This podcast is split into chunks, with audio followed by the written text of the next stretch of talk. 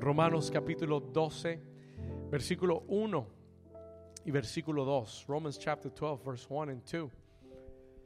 Dice la escritura, así que hermanos os ruego por las misericordias de Dios que presentéis vuestros cuerpos en sacrificio vivo, santo, agradable a Dios, que es vuestro culto racional. Versículo 2.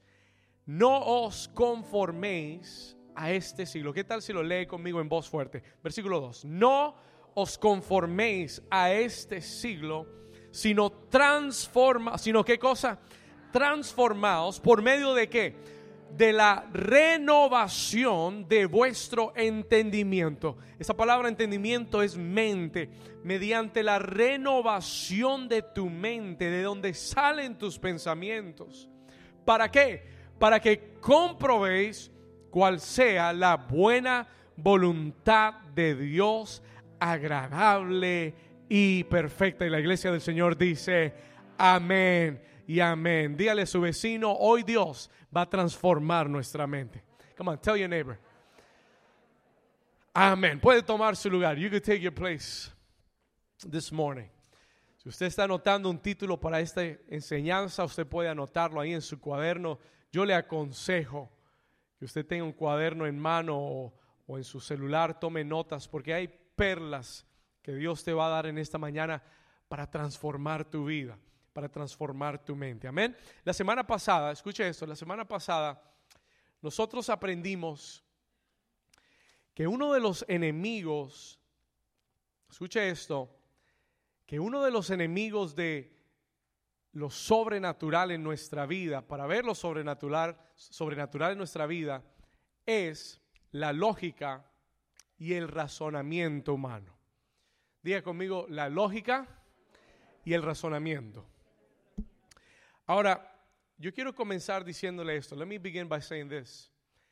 Eh, la lógica y el razonamiento o la mente natural es un regalo de Dios. It's a gift of God.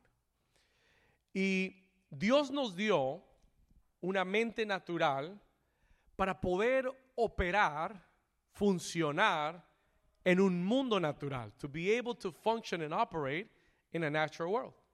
Amén.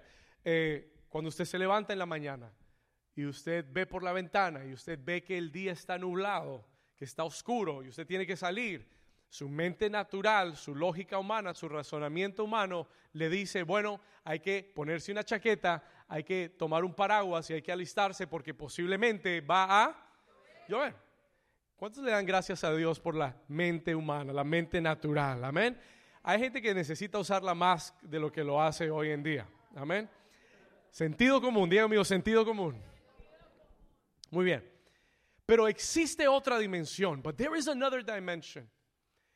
Y es la que le quiero hablar en esta mañana porque, escuche esto, todos nacemos con la mente natural y todos aprendemos a operar en el mundo con la mente natural. We begin, we learn to operate in this world with a natural mindset.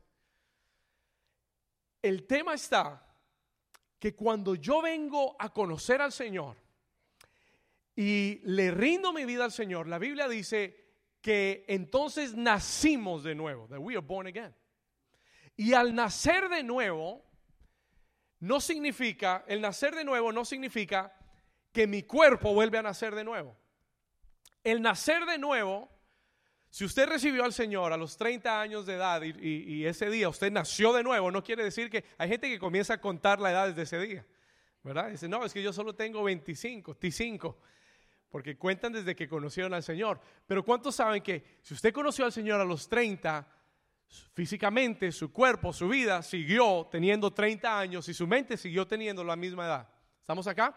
Lo que nació de nuevo, what was born again, fue su espíritu, su hombre espiritual, su ser espiritual fue lo que nació de nuevo, what was born again. ¿Por qué es importante tener contacto con ese ser espiritual en nosotros? Sencillo, escuche esto, porque Dios es espíritu. Y el que se acerca a Dios, el que adora a Dios, dice, dijo Jesús, tiene que adorarlo como? ¿En qué? En espíritu y en verdad. Tú no puedes comprender, ni relacionarte, ni crecer con Dios con una mente natural. Aquí vamos. Here we go. Hay muchos creyentes que han cometido este error. Hay muchas personas que quieren conocer a Dios o quieren acercarse a Dios y lo están haciendo con una mente natural. Y, cuando tú trates de conocer o relacionarte con Dios o caminar con Dios con una mente natural, vas a tener mucha frustración en tu vida. You'll have a lot of frustration. Porque vas a estar dialogando y tratando de comprender a un Dios que no está en el plano natural, que no habita ni está limitado por lo natural. Estás tratando de relacionarte con un Dios que habita en la eternidad. ¿Qué quiere decir eso? Eso quiere decir que Él está por encima de lo que es finito. Él está por encima del tiempo, del espacio. Él está por encima de todo lo que tu cerebro humano entiende. ¿Alguien está aquí conmigo? Y el, y el tú tratar de relacionarte con Dios con una mente natural te va a frustrar y te va a limitar. And it's going limit you. Y por eso hay mucha gente que, realmente no crece, no avanza con Dios. ¿Por qué? Porque está tratando de meter a Dios en la caja de su cerebro. Estás tratando de encerrar lo que Dios quiere hacer y lo que puede hacer y lo que desea hacer contigo en una mente racional. Y mientras eso suceda, siempre vas a tener una versión barata de Dios. Oh my goodness una versión superficial de Dios. Yo e, es mi, tengo miedo de que la mayoría de los creyentes hoy en día tienen una idea superficial de Dios. Tenemos la idea que nos vendieron nuestros padres y nuestros abuelos y que nos vendió nuestra cultura y nuestra familia de un Dios que visitábamos los domingos, de un Dios que estaba eh, eh, crucificado en un madero, de un Dios que simplemente estaba tan lejano que lo visitábamos de vez en cuando. Escúcheme, pero la realidad es totalmente distinta y al menos que tu mente sea renovada, diga conmigo, renovada. Al menos que tu mente sea renovada y tú comiences a tener una mente espiritual, no vas a tener éxito con las cosas de Dios. Oh my goodness. Este mensaje es para cambiarle la vida. ¿Alguien está aquí todavía? Esto se va a poner mejor. This is going to get better. Escuche. Este fue el problema de los hijos de Israel. Este fue el problema de Israel. This was Israel's problem. Lo que usted lee en el Antiguo Testamento con el pueblo de Israel es una sombra es una ilustración. It's an illustration. Literalmente sucedió, pero es una ilustración para lo que sucede hoy con nosotros y en nuestra vida. Escuche lo que sucedió. Israel, el pueblo de Dios, estaba cautivo por 400 años en Egipto como esclavos. Míreme acá, 400 años como esclavos sirviendo a Faraón. Y esto está en los libros de historia. This is in the history books. Y por 400 años hicieron ladrillos. Y por 400 años fueron maltratados. Y por 400 años edificaron pirámides. Y después de 400 años, Dios les envía a un hombre, a un liberador llamado Moisés, que es simbólico de Jesucristo. Y Moisés va a Egipto, he goes to Egypt, confronta a Faraón, Dios lo usa para enviar diez plagas sobre Egipto y con mano fuerte y con brazo poderoso Dios saca a su pueblo de la esclavitud de Egipto, cruzan el mar rojo y entran a la tierra, entran al desierto, no porque Dios los quería tener en un desierto, pero porque el plan de Dios era llevarlos a dónde? A la que? A la tierra que prometida, que fluye con qué? Con leche y con miel. El propósito de Dios en sacarlos de Egipto no era que se murieran en un desierto, era llevarlos a una tierra de promesa y de bendición. El propósito de Dios de sacarte a ti del mundo no es que te mueras en este desierto, es llevarte a una tierra que fluye en leche y miel, a promesas que Dios te ha dado que se van a cumplir, promesas de sanidad, promesas de liberación, promesas de prosperidad, promesas de salvación para tu casa. Alguien está aquí conmigo. Alguien le da un aplauso al Señor que está entendiendo lo que Dios está diciendo. Ahora, escuche bien. Aquí va el problema. Here's the problem. Dios sacó a su pueblo y le dijo, los llevo a la tierra prometida. Pero Israel nunca llegó. O al menos esa generación nunca llegó. Y usted dice, ¿por qué, pastor? Porque Dios no cumplió su promesa, porque Dios no fue fiel, porque Dios les mintió. ¿Por qué no llegaron? Sencillo, se lo voy a decir en una oración, muy sencillo. Aquí está la razón. Porque ellos fueron liberados externamente, pero internamente siguieron cautivos. Escúcheme acá. Porque físicamente salieron de Egipto, pero en su mente siguieron esclavos.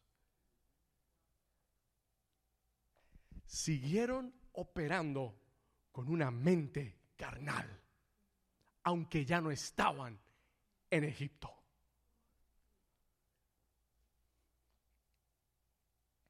Y yo quiero decirte en esta mañana que muchos de ustedes ya no están en el mundo. Y muchos de ustedes ya no están o no hacen las cosas que hacían antes y, y el Señor los ha perdonado y están bien. Pero hay muchas personas que en su mente siguen esclavos still enslaved. Que en su mente y en su forma de pensar siguen pensando como un hombre carnal. Eso es mentalidad de esclavo. Pastor, ¿cuál es la mentalidad de esclavo? El Señor me, me, llevó a escribir algunas cosas que definen la mentalidad de esclavo y no tenemos el tiempo para, para repasar eh, a través de la escritura lo que Israel dijo en el desierto, pero yo hice la tarea y le saqué las cosas que definen una mentalidad esclavizada. Escuche esto, anótelo porque esto le va a ayudar. This is going to help you. Una mentalidad, y la, la, mentalidad de Egipto, la mentalidad de esclavo, es una mentalidad que vive pensando de una forma natural y carnal, in a natural and carnal way, mirando el pasado. Israel, ay, ay, ay, ay, ay. Israel había salido de Egipto, pero vivían recordando la comida de Egipto.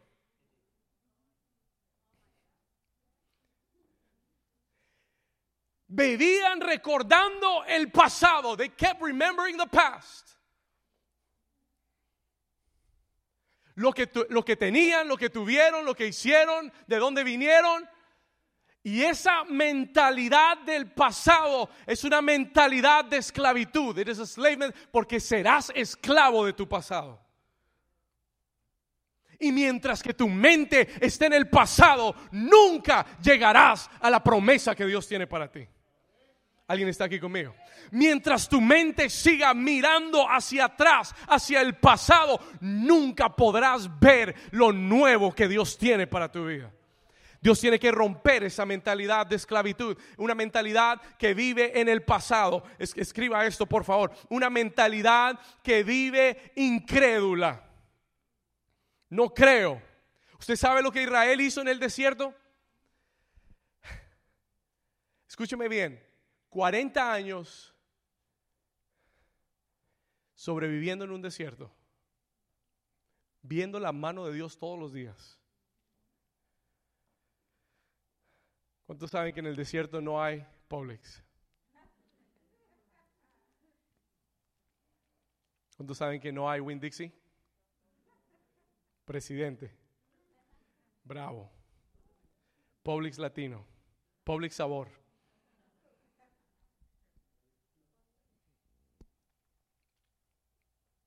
Pero por 40 años comieron todos los días. Por 40 años, escúcheme bien, dice la Biblia que el sol de día no los quemaba. Señor le ponía una columna de protección y de noche no se congelaban. Por 40 años dice la Biblia que sus vestiduras no se envejecieron.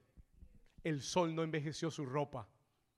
Por 40 años, las sandalias, como no había Macy's ni, eh, ¿qué más? Burlington, Ross, Foot Locker, Aldo, ¿quién más? DSW. Pero por 40 años las sandalias crecían en sus pies. Ahora escucha esto. Con todo y eso, cuando tenían sed y lloraban y, no tenían dónde beber en el desierto, Dios les sacaba agua de una roca. Y con todo eso, todavía eran incrédulos. Con todo eso, se quejaban delante de Dios. Usted se pregunta cómo. La misma forma que lo hacemos usted y yo. Same way. Que hemos visto la mano de Dios bendiciéndonos, proveyendo, eh, abriendo puertas sobrenaturalmente y aún así nos quejamos. ¿Sabe por qué? You know why? Porque tienes una mentalidad de esclavo. You have a slave mentality. Estás acostumbrado, escúcheme, estás acostumbrado a ser oprimido. Estás acostumbrado a tener que trabajar duro por esas cosas. Y cuando Dios te provee, no lo crees. No le crees a Dios. You don't believe God. Israel lloraba, se quejaba, murmuraba. La murmuración es, un, es, una señal de una mente esclavizada. Hablaban mal. La Biblia dice que Dios les dio a un líder llamado Moisés, que era el hombre más manso en la tierra. Dice que no había un hombre más manso, más apacible en la tierra que Moisés. Y aún a ese líder lo murmuraron y lo querían sacar de su puesto. ¿Sabe por qué? Porque tenían una mentalidad en que habían tenido un faraón que los había oprimido, que los había maltratado. Y cuando miraban a Moisés con esa mentalidad vieja, veían a un tirano.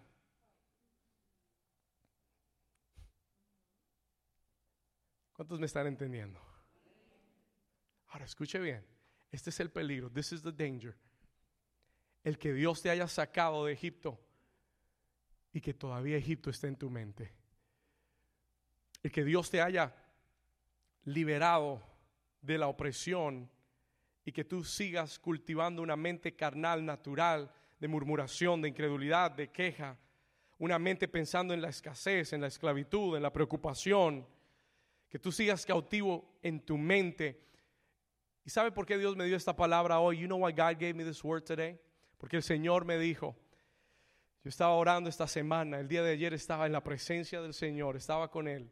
Estábamos hablando él y yo y él me dijo, David, ¿sabes qué voy a hacer mañana? You know what I'm going to do tomorrow? Yo le dije, Señor, ¿qué quieres hacer? Y él me dijo, voy a liberar las mentes de New Season.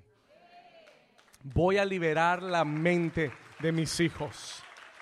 Los que han estado atrapados en una mentalidad de esclavitud que no han podido ver las promesas del Señor porque viven atados a una mentalidad del pasado limitada, a una mentalidad de queja, de murmuración, atados a cosas del pasado. El Señor dijo, hoy voy a traer una mente nueva, voy a liberar esas mentes, voy a romper ataduras mentales. ¿Alguien dice amén a eso? ¿Alguien le da un aplauso al Señor que quiera ver liberación en su mente? El Señor me, dijo que te anunciara que se acabó el tiempo de seguir dándole las mismas vueltas al mismo desierto. El Señor me dijo que te dijera es enough. Enough is enough. Suficiente es suficiente. Es tiempo de que comiences a avanzar, realmente avanzar hacia donde Dios te quiere llevar.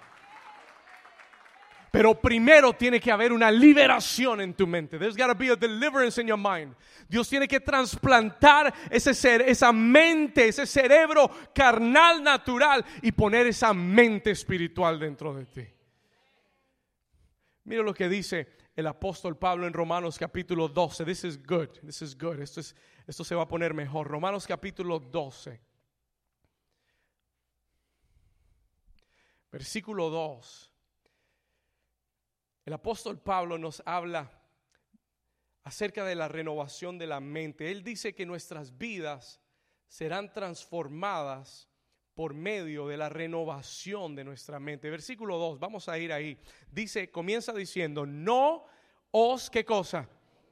Dígalo fuerte, no os qué a este siglo, sino transformaos por medio de la renovación de vuestro entendimiento. Pablo dice que el renovar nuestra mente transformará nuestra vida.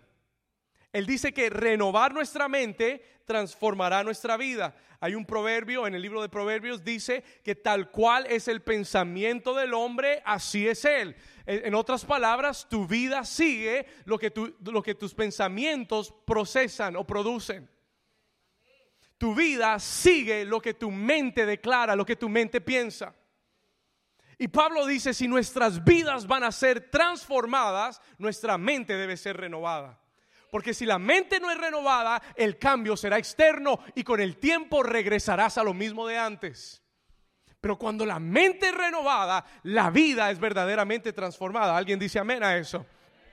Ahora, ¿qué es lo primero que él dice en Romanos 12:2? Y le quiero dar la primera clave. I want to give you the first key. La primera clave a una mente transformada, a una vida transformada, está en el versículo 2. Él comienza diciendo, no os conforméis. Do not be conformed. No te conformes. No te sigas ajustando, acomodando a este siglo. No te sigas conformando eh, en la forma en que aprendiste, que te enseñaron, que tu cultura lo hizo, que tu familia lo hizo. Tiene que haber una inconformidad dentro de ti para que Dios pueda renovar tu mente. Escuche esto, escúcheme con atención. La primera clave para tener una mente transformada es que tiene que haber una inconformidad en tu vida. Si tú estás conforme con cómo, cómo estás viviendo tu vida y cómo va tu familia y cómo va tu negocio y cómo van las cosas en tu vida, entonces quédate así. Stay like that. Pero si hay algo dentro de ti que dice, Dios mío, esto no puede ser, no me puede estar pasando otra vez. Yo porque estoy atravesando esto, Señor, esto no es tuyo. Señor, ¿yo qué hago con esto otra vez en mi vida? Si hay una inconformidad dentro de ti, esa es, esa es la primera clave para que tú experimentes una renovación en tu mente. Pero tiene que haber una inconformidad en tu corazón. Tú tienes que decir dentro de ti, mire, escúcheme bien, eh, es, es importante que tú como hijo de Dios llegues al punto en tu vida donde tú digas, esto no puede ser todo. This can't be everything. ¿Alguien está aquí conmigo? No, no, puede ser todo que yo vaya un domingo a la iglesia, me siente, eh, escuche un mensaje, salga y siga viviendo la misma rutina por 20, 30, 40, 50 años de mi vida. No puede ser, cannot be.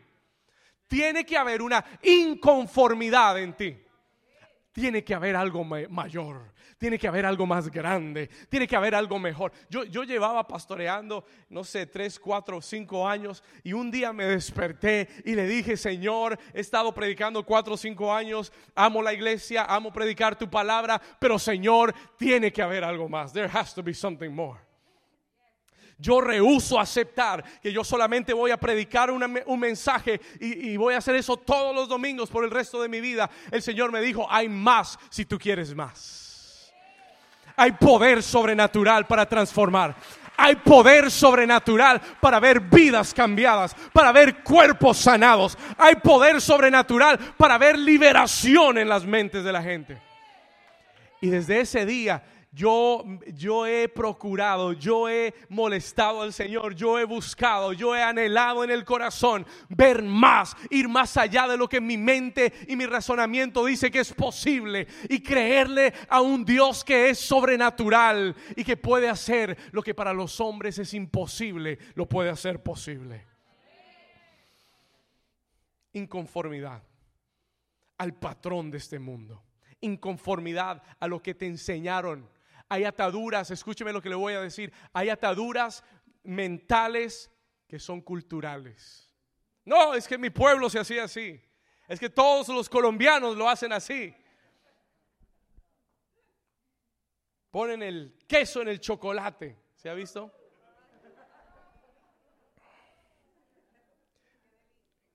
Delicioso, pruébelo un día. Pero hay cosas mucho más profundas, culturales, amén. Hay cosas que nosotros, por haber, haber nacido en en un país, en una ciudad, en una cultura, nos inculcaron, aprendimos, creímos que era lo correcto, creímos que era la forma de hacerlo. Hay ataduras mentales que vienen de la familia. Mi padre lo hizo así, mi abuela lo hizo así. Ellos alcanzaron tal cosa, ellos pudieron tal cosa y te, y te inculcaron sus limitaciones a tu vida. ¿Alguien está aquí conmigo? Pero tiene que haber una inconformidad. Tú tienes que decir, no, no, no, un momento, Dios me creó a mí para más. Mi Dios es más grande que mi cultura. Alguien está aquí conmigo. Mi Dios es más grande que mi familia. Mi Dios es más grande que lo que yo aprendí de ellos. Si ellos no se graduaron, yo me voy a graduar. Si ellos no tuvieron su propio negocio, yo voy a tener mi propio negocio. Si ellos no, no, no cumplieron el llamado de Dios, yo voy a cumplir el llamado de Dios. Tú tienes que romper las limitaciones que tu cultura y tu familia te han puesto. Alguien dice gloria a Dios.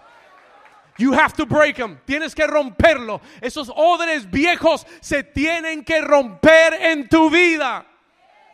New Season no es una iglesia común y corriente. New Season no es una iglesia como el molde de las otras iglesias. Tenemos que romper el molde. We gotta break the mold. Tenemos que romper la conformidad. Tenemos que romper esos patrones que aprendimos de las pasadas generaciones. ¿Alguien está aquí conmigo? ¿Será que Dios le está hablando a alguien en este lugar?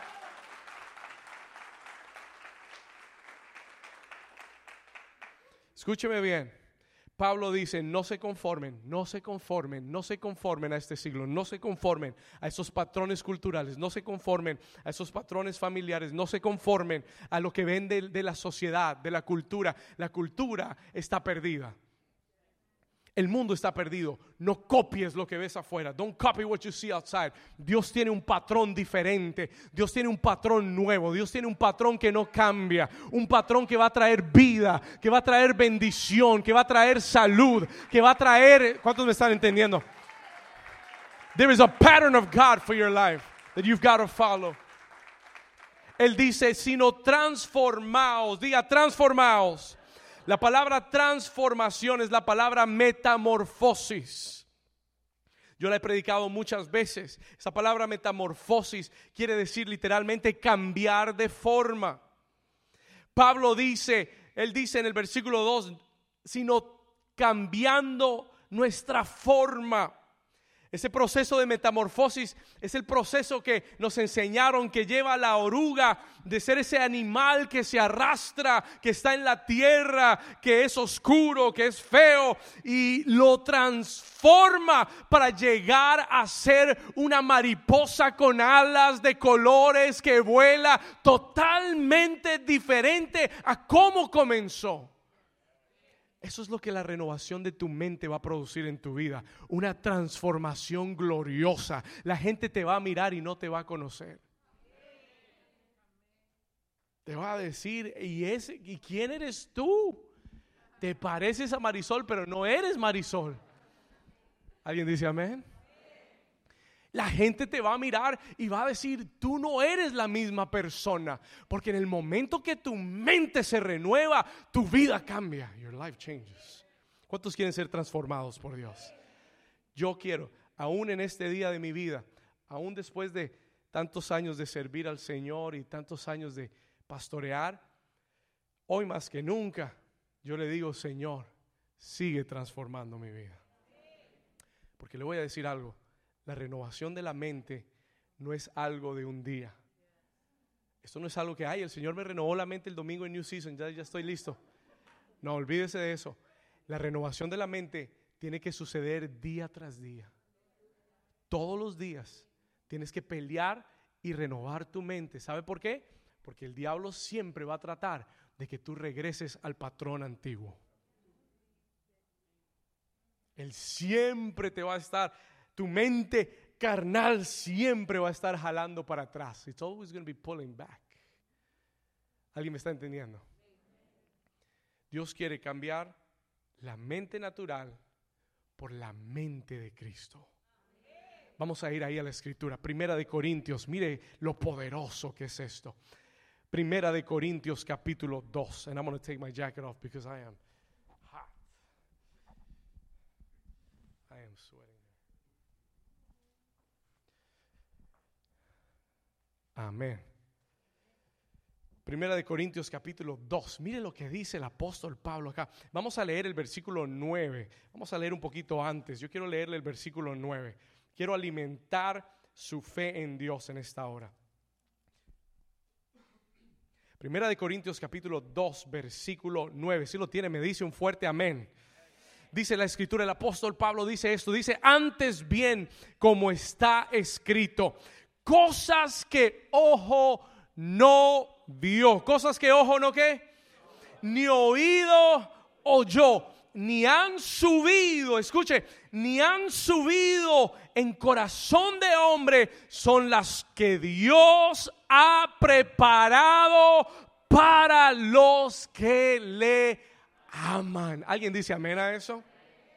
Yo vine a decirte en esta mañana, escúcheme, yo vine a decirte en esta mañana, esta tarde, yo vine a decirte, Dios está preparando y ha preparado cosas para tu vida que, escuche, que tus ojos nunca han visto. Que tus oídos ni aún, ni, aún han podido oír esas cosas. Dios las ha preparado y Dios las tiene reservadas para los que le aman y escuche, y para los que tienen una mente espiritual. Porque el que tiene la mente carnal nunca verá esas cosas de Dios. Se lo voy a comprobar porque el apóstol Pablo sigue hablando y, vamos a brincar al versículo 14. We're going to jump to verse 14 parte del mismo discurso de Pablo. Él está hablando de esas cosas que ojos no han visto, oídos no han oído. Y en el versículo 14, Él nos dice lo siguiente. Él dice, pero el hombre natural, ¿el hombre qué? ¿Quién es el hombre natural, pastor? Who is the natural man? El que tiene una mente el que opera con una mente. Y aquí está, aquí viene lo poderoso del Señor para ti hoy. Pero el hombre natural, y esto fue lo que le dije hace un momento, no percibe las cosas que son del Espíritu de Dios. No puede. El hombre natural no puede percibir las cosas que son del Espíritu de Dios. ¿Por qué? Porque para él son qué cosa? Crazy.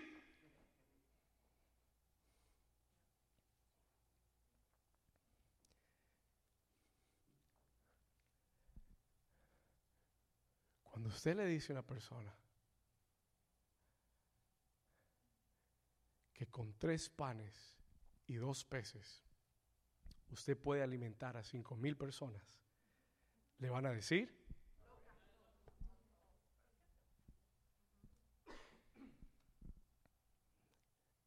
van a pensar que usted está loco. Usted sabe que su mente ha sido renovada cuando le dicen que está loco. Si no le han dicho que está loco, todavía usted está muy cuerdo para Dios.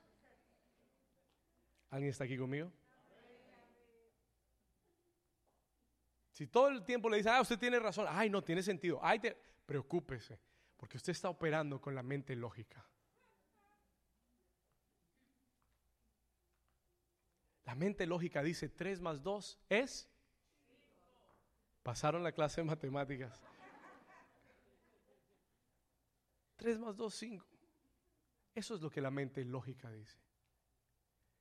A Jesús le traen tres panes, dos peces y le dicen, hay que alimentar a cinco mil, pero solo tenemos tres panes, dos peces. Jesús dijo, listo, está listo, está hecho. ¿Sabe por qué? Amén. ¿Sabe por qué? Porque Él no operaba con la mente natural. Él operaba con la mente espiritual. Detengámonos ahí. Stop there. Escuche esto. La mente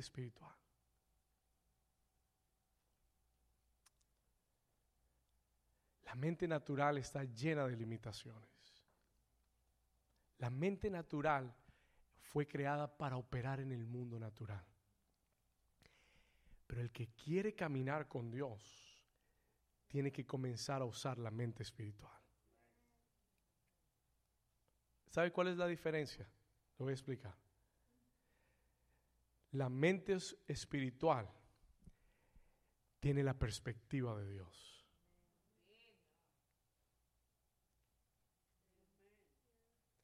El que tiene una mente renovada no opera desde la tierra hacia el cielo, opera desde la realidad del cielo hacia la tierra.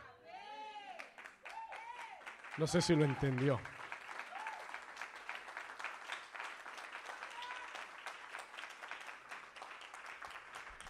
Jesús dice, no hay problema. ¿Sabe por qué? Porque en el cielo mi Padre es el dueño del oro y de la plata. Él tiene recursos ilimitados. Él, puede, él pavimenta sus calles con oro. Él puede sacar oro de la nada y ponerlo en tu bolsillo. ¿Alguien me está entendiendo? ¿Sabe por qué no lo, sabe por qué no lo recibe? Porque no lo cree. Porque su mente no le cabe. Porque su mente dice, eso es una locura. Te están lavando el cerebro. Deje que le laven el cerebro. Deje que Dios le lave el cerebro natural y le saque toda la lógica y razonamiento. Y deje que, deje que verdaderamente Dios... Yo quiero que Dios me lave el cerebro. La gente en el mundo dice, ay, le están lavando el cerebro. Amén, que me lo laven y que me laven el corazón y el cerebro y todo lo que Dios quiera lavar. ¿Alguien está aquí conmigo?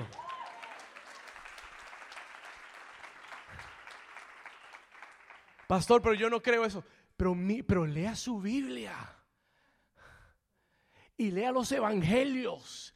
Y mire lo que Jesús demostró en la tierra. Señor, están cobrándonos los impuestos, no tenemos con qué pagar. Señor, no hay, no hay, Pedro le dice, Señor, no tenemos cómo pagar los impuestos del ministerio. Y el IRS llegó y nos van a dar una multa grandísima. Y el Señor Jesús le dice, take it easy, baby. We got this. Tranquilo. Fácil. ¿Sabes pescar? Sí, yo sé pescar, soy pescador. Ok, muy bien. Agarra tu vara de pescar, ve al mar, el primer pez que saques, ábrele la boquita, sácale las dos monedas, paga tus impuestos y paga los míos y los del ministerio y se acabó el problema. ¿Alguien me está entendiendo? Esa es la mente de Cristo. That's the mind of Christ. Que cuando estaba en medio de una tormenta y el agua se estaba entrando en la barca y había un huracán que quería, que quería naufragar esa embarcación y los discípulos están sacando el agua como pueden y lo despiertan y le dicen, maestro, no te importa que perecemos. Él se despierta, él se levanta, mira la tormenta, procesa desde una mentalidad espiritual y él sabe que él tiene autoridad sobre el mar, sobre el viento y le habla al viento y le dice, calla y enmudece. Y en ese momento la Biblia dice que el mar se detuvo, el viento se detuvo y todos se maravillaron. Ese es alguien que tiene la mente espiritual.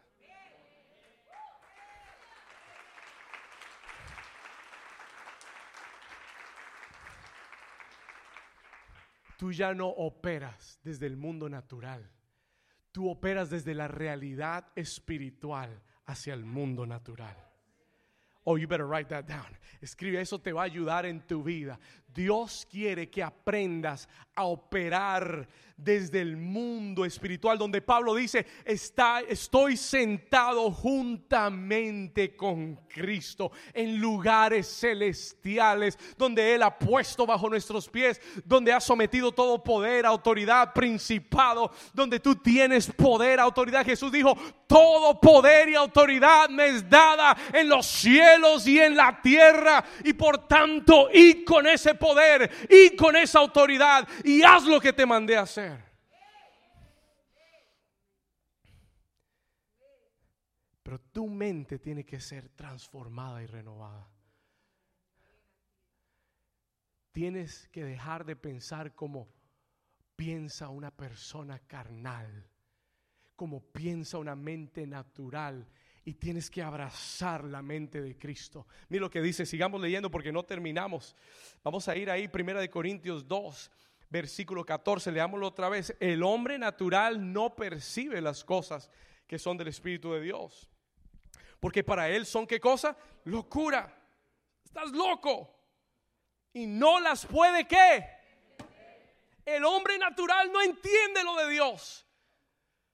Esto que yo le estoy diciendo aquí es una locura para el hombre natural. No lo entiende, no le cabe en la mente. Así decimos, ¿verdad? No me cabe en la mente. Porque no te puede caber en la mente. No lo entiende, no lo puede entender. Porque tienen que ser discernidas como espiritualmente. En cambio, versículo 15, el espiritual. ¿Quién es el espiritual? El que tiene una mente renovada, el que tiene la mente espiritual. El espiritual juzga, discierne todas las cosas Todas las cosas las ve desde la perspectiva espiritual. Todas las cosas las discierne desde la perspectiva espiritual. No es mi jefe el que me está haciendo la guerra. No es el vecino el que está contra mí. Yo lo discierno espiritualmente y entiendo que hay una influencia sobre esa persona. Que hay una influencia sobre ese jefe. ¿Y qué hago? Lo ataco espiritualmente no carnalmente, no me voy a los golpes y a las trompadas, y no me voy a hacerle la guerra, y no me voy a hacerle maldad. Esa es, esa es la mente carnal. La mente espiritual dice, ya yo tengo autoridad sobre esto.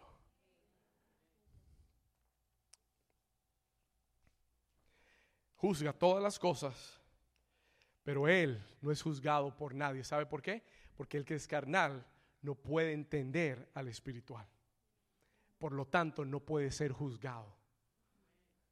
No te pueden juzgar porque no va a tener sentido lo que haces.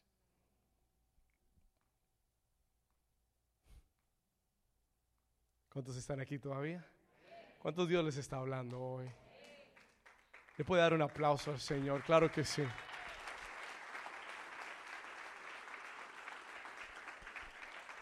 ¿Cuántos todavía quieren la mente espiritual? ¿Cuántos necesitan que Dios transforme su mente? I need God to transform my mind. Yo he aprendido en estos años a operar mi vida desde una mente espiritual. Día tras día, anhelo hacerlo, deseo, soy consciente de que yo necesito la mente de Cristo.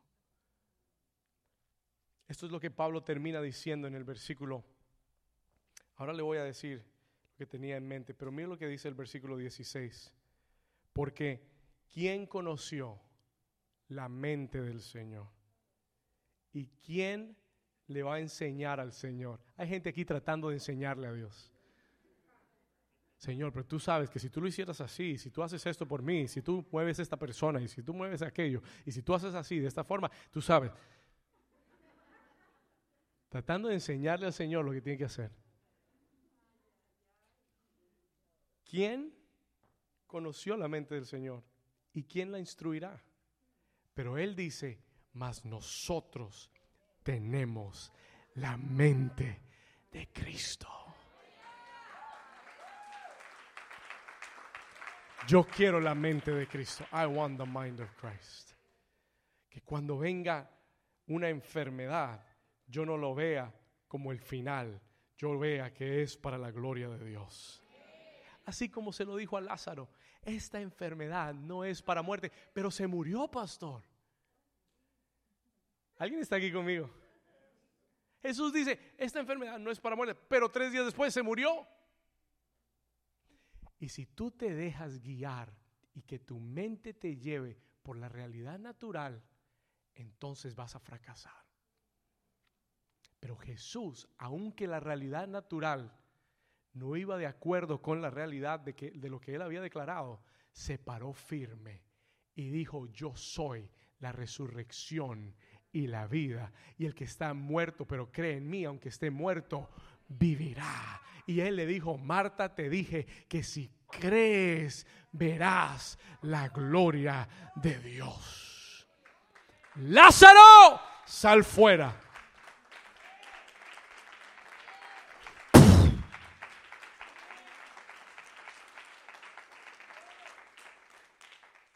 Tú tienes que aprender a traer la realidad espiritual al mundo natural. Solo se puede hacer con una mente renovada. Cuando tú operas desde allá hacia acá, nada es imposible. Tú puedes tener ese negocio. Nada es imposible. Tú puedes comprar esa casa. Nada es imposible. New Season va a tener su propio templo. ¿Sabe? Cuando usted me oye a mí decir eso, créame que lo digo desde un plano de la realidad espiritual. La realidad espiritual es que ya las llaves están listas para ese templo. La realidad natural es diferente. La, la, realidad natural dice, vamos a tener suficiente dinero, van a haber recursos, ¿será que será el mejor tiempo? ¿Será que no será el mejor tiempo? Y, y pueden haber tantas preguntas. Pero la realidad espiritual dice, ya está listo para ustedes. It's ready for you. Mi Dios suplirá todo lo que os hace falta conforme a sus riquezas en gloria en Cristo Jesús. Y de aquí a un año, cuando celebremos el, el, el cumpleaños 12, va a ser en nuestro propio templo. En el nombre de Jesús. Créalo. Yo ya lo creí. Yo ya dejé de pelearlo con la mente. I stopped fighting it with my mind. Y lo comencé a procesar con la mente espiritual. Y le dije, Señor, si va a ser para tu gloria y si más personas se van a salvar y si vamos a poder hacer reuniones en español y en inglés sin que nadie nos limite y sin que nadie nos pare, entonces amén. Esa es tu voluntad. That is your will. Amen. Aleluya. Vamos llegando al final. We're coming to the end. Escúcheme acá. Pastor, ¿cómo? ¿Cómo puedo ver mi mente renovada? How can I see my mind transformed? ¿Cómo puedo ver mi mente transformada por Dios? ¿Cómo es que Dios lo va a hacer? How is it that God is going to do it? ¿Cómo es renovada nuestra mente? ¿Cómo paso yo de tener una mente natural a operar en una mente sobrenatural? Le quiero dar una clave. Yo creo que después del aniversario vamos a continuar estos mensajes. We're going to continue these messages. Pero le voy a dar una clave para comenzar hoy. Marcos capítulo 1, versículo 15. Mark chapter 1, verse 15. Vamos a ir ahí. Le voy a dar una clave poderosa. Marcos capítulo 1, versículo 15. Yo siento la presencia de Dios en este lugar. Dios está quebrantando ataduras mentales. Marcos capítulo 1, versículo 15. Jesús comenzó a predicar y esto fue lo que él dijo en el versículo 15, diciendo, el tiempo se ha cumplido. Diga conmigo, el tiempo es ahora. Esa es la frase de nuestra iglesia. El tiempo es Jesús dijo, el tiempo es ahora, el tiempo se ha cumplido y el reino de Dios se ha acercado. Mucha gente no entiende lo que es el reino de Dios. A lot of people don't know what the kingdom of God is. La gente piensa que el reino de Dios son las nubes, un trono allá en las nubes, con Dios sentado rodeado de ángeles, y ese es el reino de Dios. And that's the kingdom of God. Eh, incorrecto. El reino de Dios, escúcheme bien, el reino de Dios es simple y sencillamente donde Dios reina, donde Dios tiene dominio, ahí es el reino de Dios. Escúcheme acá. Donde Dios reina, ahí está su reino. Obviamente que en el tercer cielo hay un reino de Dios donde Él gobierna totalmente. Pero escúcheme bien, la asignación de la iglesia no es llegar un día al reino de los cielos. La asignación de la iglesia es traer el reino de los cielos a la tierra.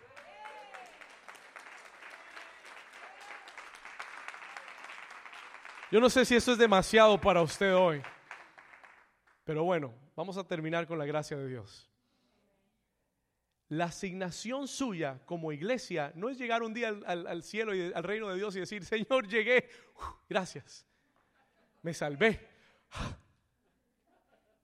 Así van a llegar muchos, sudando. Esa no es la asignación de la iglesia. Esa no es tu asignación. La asignación de los hijos de Dios es traer el reino de Dios a la tierra. Un momento. ¿No enseñó Jesús a orar diciendo, Padre nuestro que estás en los cielos, santificado sea tu nombre? Y después dice, ¿qué dice? Venga a nosotros. ¿Sabe lo que Jesús vino a hacer a la tierra? A traer el reino de Dios, a manifestar el reino de Dios, a, exponer el reino de Dios en la tierra. ¿Y cómo es eso, pastor? La Biblia dice que donde está el reino, el reino de Dios es justicia, paz y gozo en el Espíritu. Donde Dios reina y donde Dios gobierna y donde la realidad de Dios se manifiesta, hay sanidad, hay liberación, hay gozo, hay paz, hay alegría, hay prosperidad. Y ese es el reino que la iglesia debe demostrar en la tierra.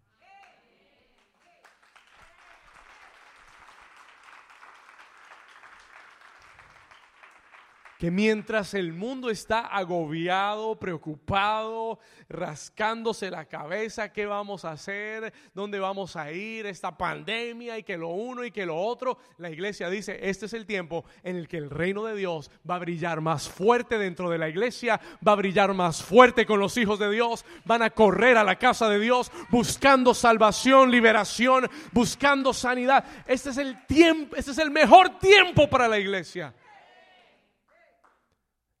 que venga lo que venga, que venga la pandemia, la Delta, la Alfa, United American, todo lo que sea. I don't care, it doesn't matter. Yo vivo en otra realidad. Yo vivo en la realidad del reino. Entonces, vamos a terminar. Jesús dijo, el tiempo se ha cumplido, el reino se ha acercado. Ponme el versículo, por favor. El reino se ha acercado y él dice, aquí está la clave, here's the key. Él dice, arrepentíos y creed en el Evangelio. Ponme atención acá, le voy a dar la clave y terminamos. Esta palabra que Jesús usó, arrepentíos, es una palabra poderosísima. En griego es la palabra metanoia. Escúcheme, él dijo, el reino ha llegado, metanoia. Y esa palabra literalmente, metanoia, literalmente quiere decir cambien de mentalidad. Agárrela. Esa palabra literalmente se traduce no arrepentimiento, se traduce como cambio de mentalidad. Él dice, el reino ha llegado, cambien su manera de pensar. Cambien su mente natural y comiencen a entender lo que Dios va a hacer. La mayoría de los cristianos se han arrepentido lo suficiente para que Dios los perdone, pero no lo suficiente para ver el reino manifestado en sus vidas. Escúcheme lo que le acabo de decir. La mayoría se ha arrepentido lo suficiente para creer que Dios perdona nuestros pecados. Y eso está bien. Eso está perfectamente bien, correcto. Pero usted puede tener un, un, nivel de arrepentimiento aún más profundo, donde le pedimos perdón a Dios por una mentalidad esclavizada, por una mentalidad limitada, por una mentalidad fijada en el pasado, una mentalidad de murmuración, de queja, de incredulidad. Y en el momento en el que tú te arrepientes en ese nivel, yo vengo a decirte, entonces el reino de los cielos va a comenzar a manifestarte sobre su vida, va a comenzar a manifestarse sobre tu vida con poder, con autoridad, con sanidad, con liberación. Oh, va, va a venir salvación a tu casa, va a venir salvación a tus hijos, a tu va a venir provisión del cielo. Cuando hay un arrepentimiento donde le decimos, Señor, ya no quiero seguir operando bajo una mente carnal, dame una mente sobrenatural, dame una mente espiritual. Entonces el reino se va a manifestar en tu vida. Puede levantar sus manos al Señor.